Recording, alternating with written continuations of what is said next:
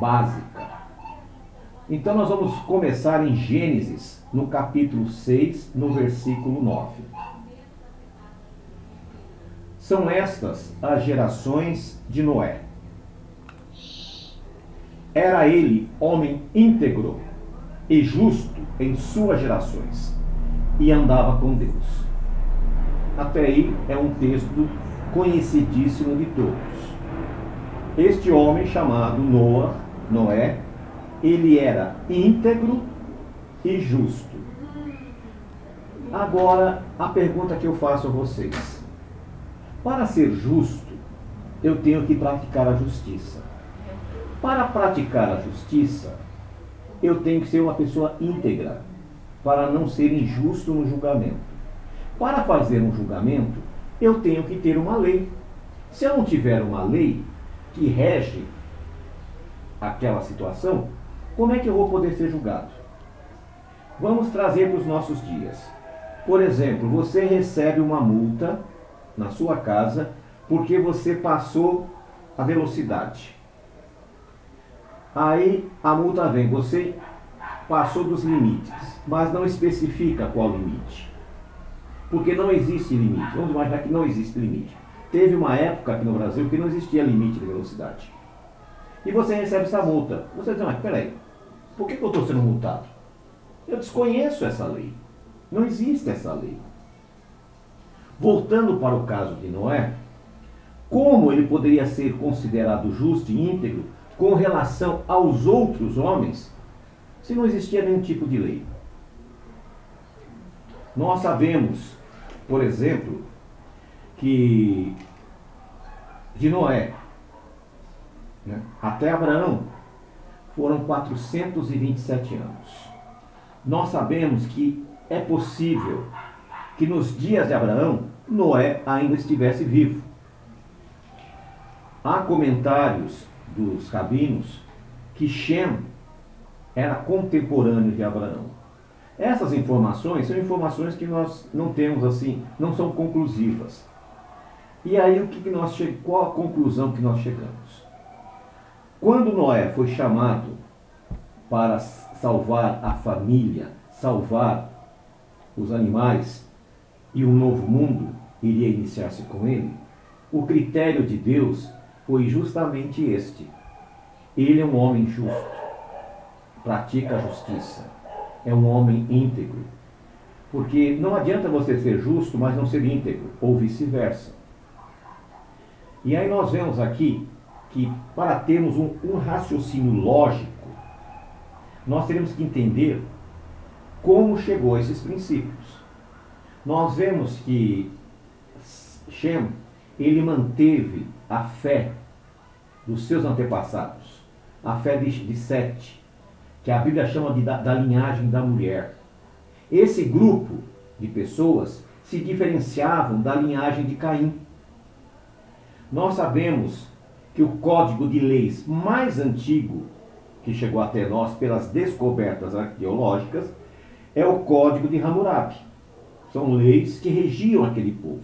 Se aquele povo que desconhecia e é roubado os exércitos tinham códigos de leis, por que os seguidores do Eterno não os teria?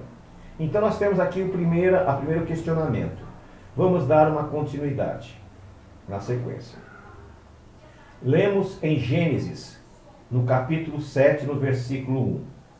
Entra na arca tu e toda a tua casa. Você é justo diante de mim nesta geração. Então, naquela geração em que estava vivendo Noé, havia um diferencial entre ele e os demais. Baseado no que? Qual o princípio que Deus usou para diferenciar Noé dos demais? Talvez você diga: não, Noé ele não bebia. Aí eu vou dizer: não, ele bebia, porque depois do dilúvio ele ficou bêbado. Muitas vezes nós usamos argumentos equivocados, por exemplo, hoje, quando o indivíduo ele se converte em uma igreja evangélica, ele tem que deixar alguns costumes: beber, fumar, dançar ir no carnaval, se ele deixar esses costumes, ele é considerado adequado para servir aquela Deus que aquela igreja defende. Então nós vemos aqui que houve um critério, houve um princípio que foi utilizado para distinguir os habitantes antediluvianos e os demais. E no caso, Noé. Ok? Versículo 2: De todos os animais limpos, do capítulo 7, levará contigo sete machos e sete fêmeas de animais puros. Dos animais impuros, apenas um casal. Espera um pouquinho. Como Noé sabia que os animais puros tinham uma característica específica e que os animais impuros tinham uma característica específica? Talvez você possa usar o argumento. A lebre é um animal limpinho. Por que, que ela é impura? O porco, nós já sabemos, até pelo nome, né, já identificamos que ele é impuro. Qual que foi o critério? A Bíblia explica que o animal puro é aquele que tem o casco fendido né, ao meio e ele rumina. Então nós temos um caso específico, por exemplo, o boi. Nós temos um outro animal que rumina, mas não tem o casco fendido, que é o camelo. E nós temos o coelho que rumina, mas não tem o casco fendido, ele tem umas patinhas, os dedinhos. Então, como é que Noé conseguiu identificar qual eram os animais puros e quais eram os animais impuros?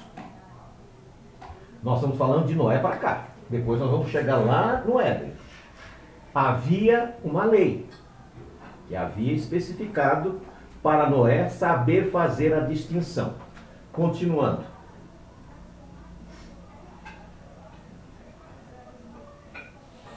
Noé conhecia como ofertar a Deus.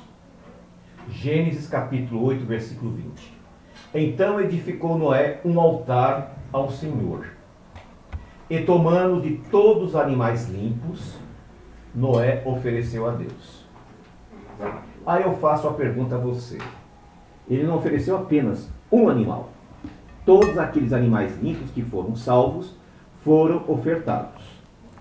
Como ele sabia como deveria ser feito o altar? Como ele sabia separar os animais? E se por engano ele pegasse uma lebre ou um coelho? Então nós vemos aqui que ele tinha noção desse mandamento. Continuando.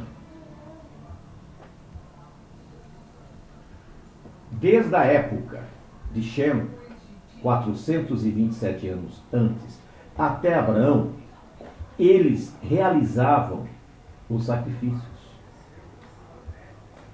Nós vemos que Abraão conhecia a questão do sacrifício, pois ele sacrificou.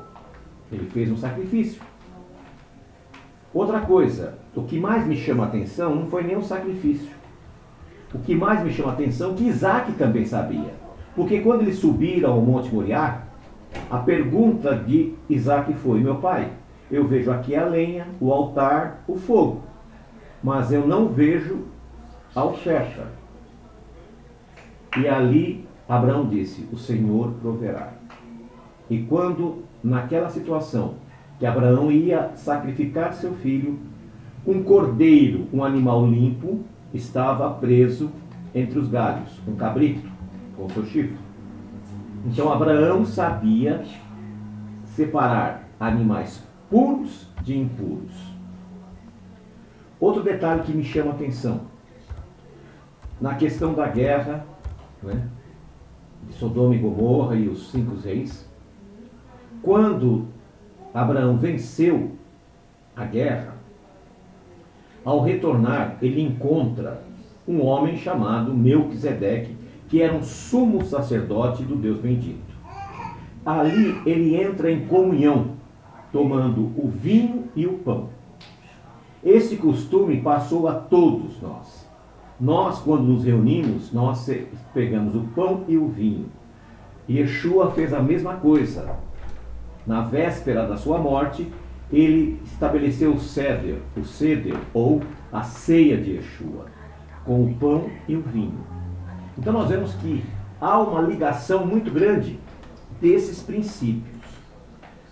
Voltando para Abraão. Como Abraão sabia que ele deveria dar 10%? Por que não 20%? Por que não 5%? Por que não 1%? Então, nós percebemos aí que havia uma lei que determinava. E Moisés não existe ainda. O Sinai não recebeu a Torá ainda. Continuando.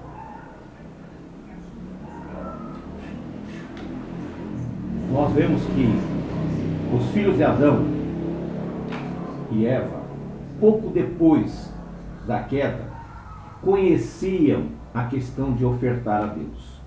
Conhecia sobre as primícias. Aí vem a pergunta: não, mas primícia só pode ser para os sacerdotes, só pode ser para os levitas. Tinha levita ali? Tinha filho de Arão ali? Tinha. E a Bíblia diz assim, Gênesis capítulo 4, versículo 4. Abel também trouxe dos primogênitos das suas ovelhas e da sua gordura.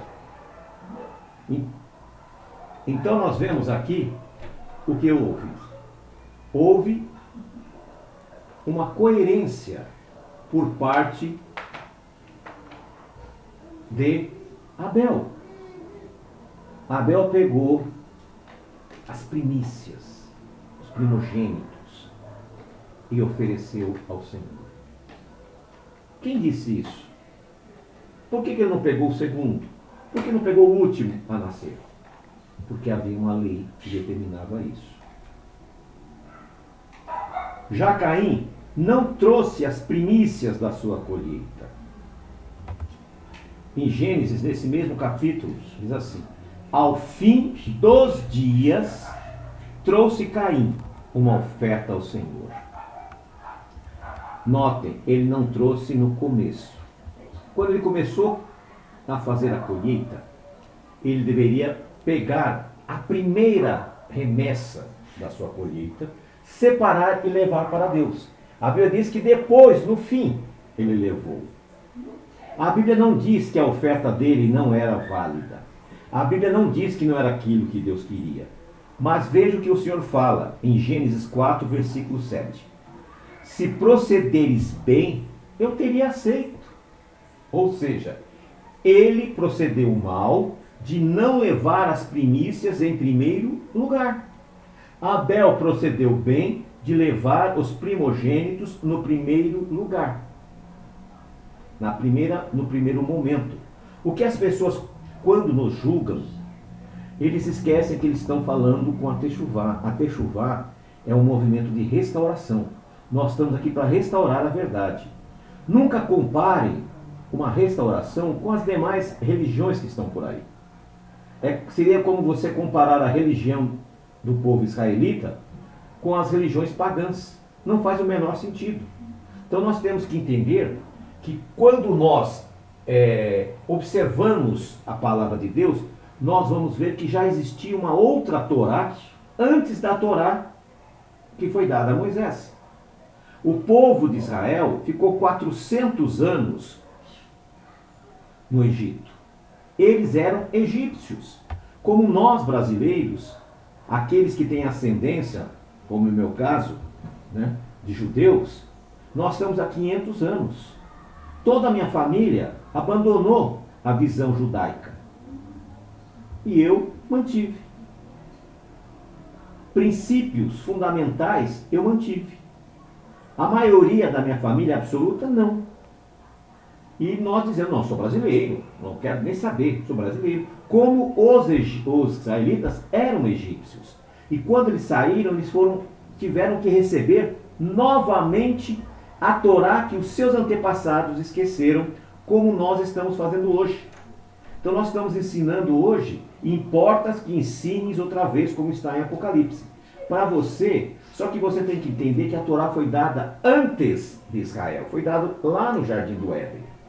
Que Caim, Abel, Noé, é, Enoque, Sete, Shem, Enos. A Bíblia diz que quando Enos nasceu, foi naquele momento que eles voltaram a invocar o nome do Senhor. Então eles sabiam o nome do Eterno. Então você vê que existem várias coisas que nos apontam que desde o princípio já se tinha uma Torá, já se tinha uma lei. Voltando para o jardim que estava no Éden. Como nos estudos anteriores nós, nós comentamos que esse planeta até o dilúvio chamava Éden. E Deus colocou um jardim no Éden, nesse planeta chamado Éden. E esse, esse jardim que foi colocado ali tinha um dia que era separado, que era o sábado. Ou seja, o sábado não foi dado para Israel. O sábado não foi mantido pelos judeus até hoje. O sábado foi dado lá no jardim do Éden para Adão e Eva, para toda a humanidade. Eles já tinham esse princípio. Não era novidade. Foi o homem que abandonou esses princípios. Então você perceba, desde o Éden nós já temos o sábado, nós já temos as ofertas, nós já temos as primícias, nós já temos os primogênitos, nós já temos animais puros e impuros. Ou seja, nós já temos um contexto de leis que foram dadas para Adão e Eva, passadas aos seus filhos e descendentes, confirmada com Noé, o sobrevivente do novo mundo. Então você vê que há uma ligação muito importante. Continuando,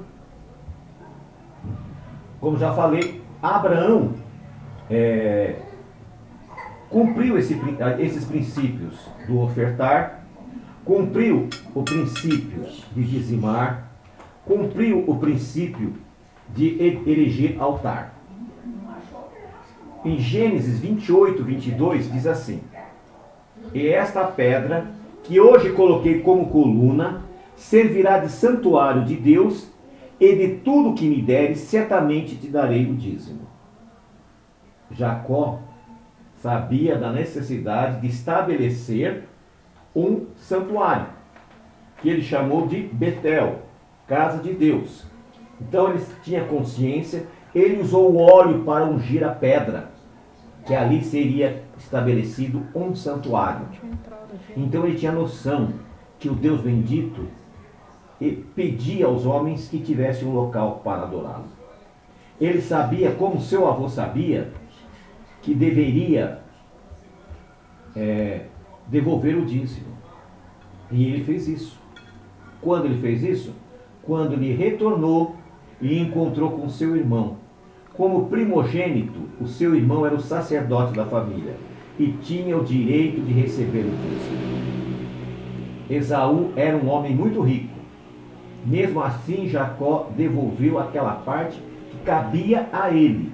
Então eles tinham noção de santuário, eles tinham noção de sacrifício, eles tinham noção de ofertar, eles tinham noção de todas essas questões, só que nesse momento a Bíblia não dá ênfase ao sábado, porque era tão comum, era tão básico, que para eles não faz o menor sentido. É como você chegar e ligar para mim ou conversar comigo dizendo: Olha, Rabino, o senhor tem que guardar o sábado. Eu sei, já guardo, não faz o menor sentido. Continuando. Em Gálatas, capítulo 3, versículo 26 a 29, diz assim: Gálatas, capítulo 3, versículo 26 a 29. Todos vós sois filhos de Deus pela fé em Cristo Jesus. Desta forma, presta bem atenção, não há judeu, não há grego, não há servo, não há livre, pois todos somos um. Ou seja, todos estamos debaixo das mesmas ordenanças, das mesmas obrigações diante do Criador. Como observamos nesses textos acima, nós vemos que a humanidade sempre teve uma lei. com a, a separação dos povos na Torre de Babel, muitos abandonaram essas leis e criaram suas leis e os seus ídolos. Hoje, religiosos têm mentido aos seus fiéis, dizendo que a lei não existia e que a lei não deve ser guardada hoje. Então nós percebemos aqui que a mentira, ela sempre acompanha a verdade. Então esses religiosos hoje dizem, não, essa lei foi dada para Moisés, não tem nada a ver com a gente. Isso não é verdade, isso é uma mentira. Por quê? Porque ela sempre existiu. E nós colocamos aqui para vocês. Continuando. Outra coisa. Como Deus poderá fazer o julgamento? No começo da nossa conversa, eu falei para você da questão da lei de trânsito. E agora, como Deus fará um julgamento justo? Romanos capítulo 2, versículo 8. Primeiro, pois para com Deus não há acepção de pessoas. Todos os que sem lei pecaram, sem lei também perecerão. E todos os que sob a lei pecaram, pela lei serão julgados. O texto aqui diz: todos. O que significa todos? Desde Adão até nós. Ele não diz a partir de Noé, a partir de Moisés. Não. A partir de Moisés que foi dada a lei, todos serão julgados por ela. Não. Ele diz que todos aqueles que não obedecem à lei serão julgados do mesmo jeito. E aqueles que obedecem serão julgados pela lei. Versículo 3, 13. Pois os que ouvem a lei não são justos diante de Deus. Aqueles que apenas ouvem não são justos. Mas os que praticam a lei hão de ser justificados. Esta carta está sendo mandada a, aos romanos. Os romanos não eram israelitas menos judeus. Então Paulo está dizendo o seguinte: não é porque você ouviu a lei que você é justificado. Você só vai ser justificado se você obedecer. Se você não obedecer, não tem como te justificar. E se você não é justificado, você não é justo. Se você não é justo, você não é íntegro. Se você não é, não é íntegro, você não tem parte com Deus. Como vemos, para ser considerado justo, eu tenho que observar essa lei, para conhecer esses princípios. Agora nós vamos entrar no nosso momento de vida que nós estamos vivendo, nessa época. Na Techuvá, vemos que a maioria dos seguidores que hoje se encontram tem se preocupado apenas com o sábado, com a alimentação, com as festas bíblicas, com a vestimenta, né? com os adornos, kippah, talit, zitzit. Todavia, os demais mandamentos, eles ignoram. Só que todos eles fazem parte. Tiago, o irmão de Yeshua, de Jesus, diz assim: Pois qualquer que guarda toda a lei, mas tropeça em só ponto, torna-se culpado de todos. Depois vocês leiam esse capítulo e você vai ver o indivíduo né, que roubou, ele vai ser condenado por adultério, por morte, por roubo, né, por ter, por idolatria, por tudo. No final, é se ensina ou não. Não tem meio termo. Ah, não, mas eu guardei esse princípio, mas não guardei aquele. Preste atenção, eu tenho usado uma frase aqui constantemente que é o checklist. Veja os mandamentos que nós temos que guardar. Para que você faça parte da Techuvá, você tem que colocar lá os princípios fundamentais que a Torá, que a Bíblia nos dá. E veja aqueles que você não está cumprindo. Porque senão você está perdendo o seu tempo. Não há salvação para aqueles que não obedecem à lei de Deus. Outra coisa, nós lemos também em Apocalipse 14, 12. Aqui está a perseverança dos santos. Os que guardam os mandamentos de Deus e a fé em Jesus. Então você, para ser considerado santo, justo e íntegro, você tem que guardar os mandamentos de Deus e você tem que ter a fé no Messias. Há judeus que guardam os mandamentos, mas não têm fé. Está fora. Há cristãos que têm fé, mas não guardam os mandamentos. Está fora. Então você tem que ter os dois. Apocalipse 22, 14. Eu estou usando a versão King, King James de 1611. Por quê? Porque aqui eles burlaram e falsificaram esse texto. O texto original diz assim: Bem-aventurados os que guardam seus mandamentos, para que tenham direito à árvore da vida e possam entrar na cidade pelas portas. Se você não guardar os mandamentos de Deus na integralidade, você não vai ter direito à árvore da vida e sequer poderá entrar na cidade pelas portas. Ou seja, você não vai estar entre os salvos. Por quê? Porque você não é justo, não pratica justiça, não guarda a lei, não é íntegro. Para aqueles que estão chegando agora, nós orientamos que guarde os princípios estabelecidos em Atos 15. Mas não se esqueça que o último versículo diz: E aos sábados vão à congregação para aprender. Então você está chegando agora. Nós estamos ensinando. Depois que você entender, você coloca em prática. Agora, se você quer criar uma religião para você, se você quer criar uma Torá para você, você está no lugar errado. Por quê? Em 2 Tessalonicenses capítulo 2, versículo 10 e 11, diz assim, que essas pessoas que querem praticar essas coisas erradas, elas serão é, enganadas por elas mesmas. Vou, vou fazer a leitura aqui para vocês verem. É, segundo Tessalonicenses, capítulo 2, versículo 10. Vou fazer a leitura aqui. E com todo o engano de injustiça, para que os pereçam. Pereçam porque não receberam o amor da verdade para se salvarem. Por isso, Deus lhe envia a operação do erro para que creiam na mentira e para que sejam julgados todos os que não creram na verdade, antes tiveram prazer na transgressão da lei. Então, meus queridos, toda vez que você resolve criar o seu próprio caminho fora da Torá, Deus, o próprio Criador, ordena, como ele fez com Satã quando mandou para Jó, para que você creia na mentira para que você não seja salvo. É muito sério. Segundo Tessalonicenses, capítulo 2, versículo 11 e 12. E com todo o engano da injustiça, para que pereçam, porque não receberam o amor da verdade para que se salvem. Irmãos, nessa caminhada eu já vi tanta gente entrar e sair. Por quê?